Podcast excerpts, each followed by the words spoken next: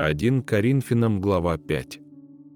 Есть верный слух, что у вас появилось блудодеяние, и притом такое блудодеяние, какого не слышно даже у язычников, что некто вместо жены имеет жену отца своего.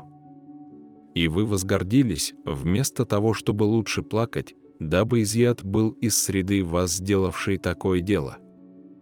А я, отсутствуя телом, но присутствуя у вас духом, уже решил, как бы находясь у вас, сделавшего такое дело, в собрании вашем во имя Господа нашего Иисуса Христа, обще с моим духом, силою Господа нашего Иисуса Христа, предать сатане во измождение плоти, чтобы дух был спасен в день Господа нашего Иисуса Христа.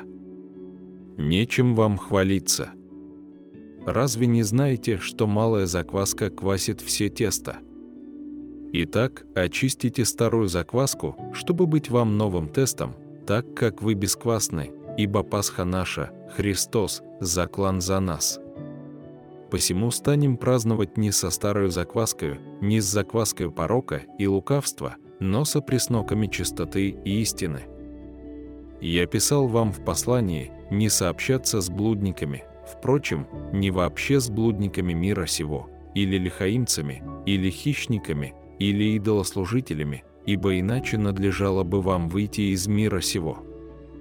Но я писал вам не сообщаться с тем, кто, называясь братом, остается блудником, или лихаимцем, или идолослужителем, или злоречивым, или пьяницею, или хищником, с таким даже и не есть вместе. Ибо что мне судить и внешних? Не внутренних ли вы судите? Внешних же судит Бог. Итак, извергните развращенного из среды вас.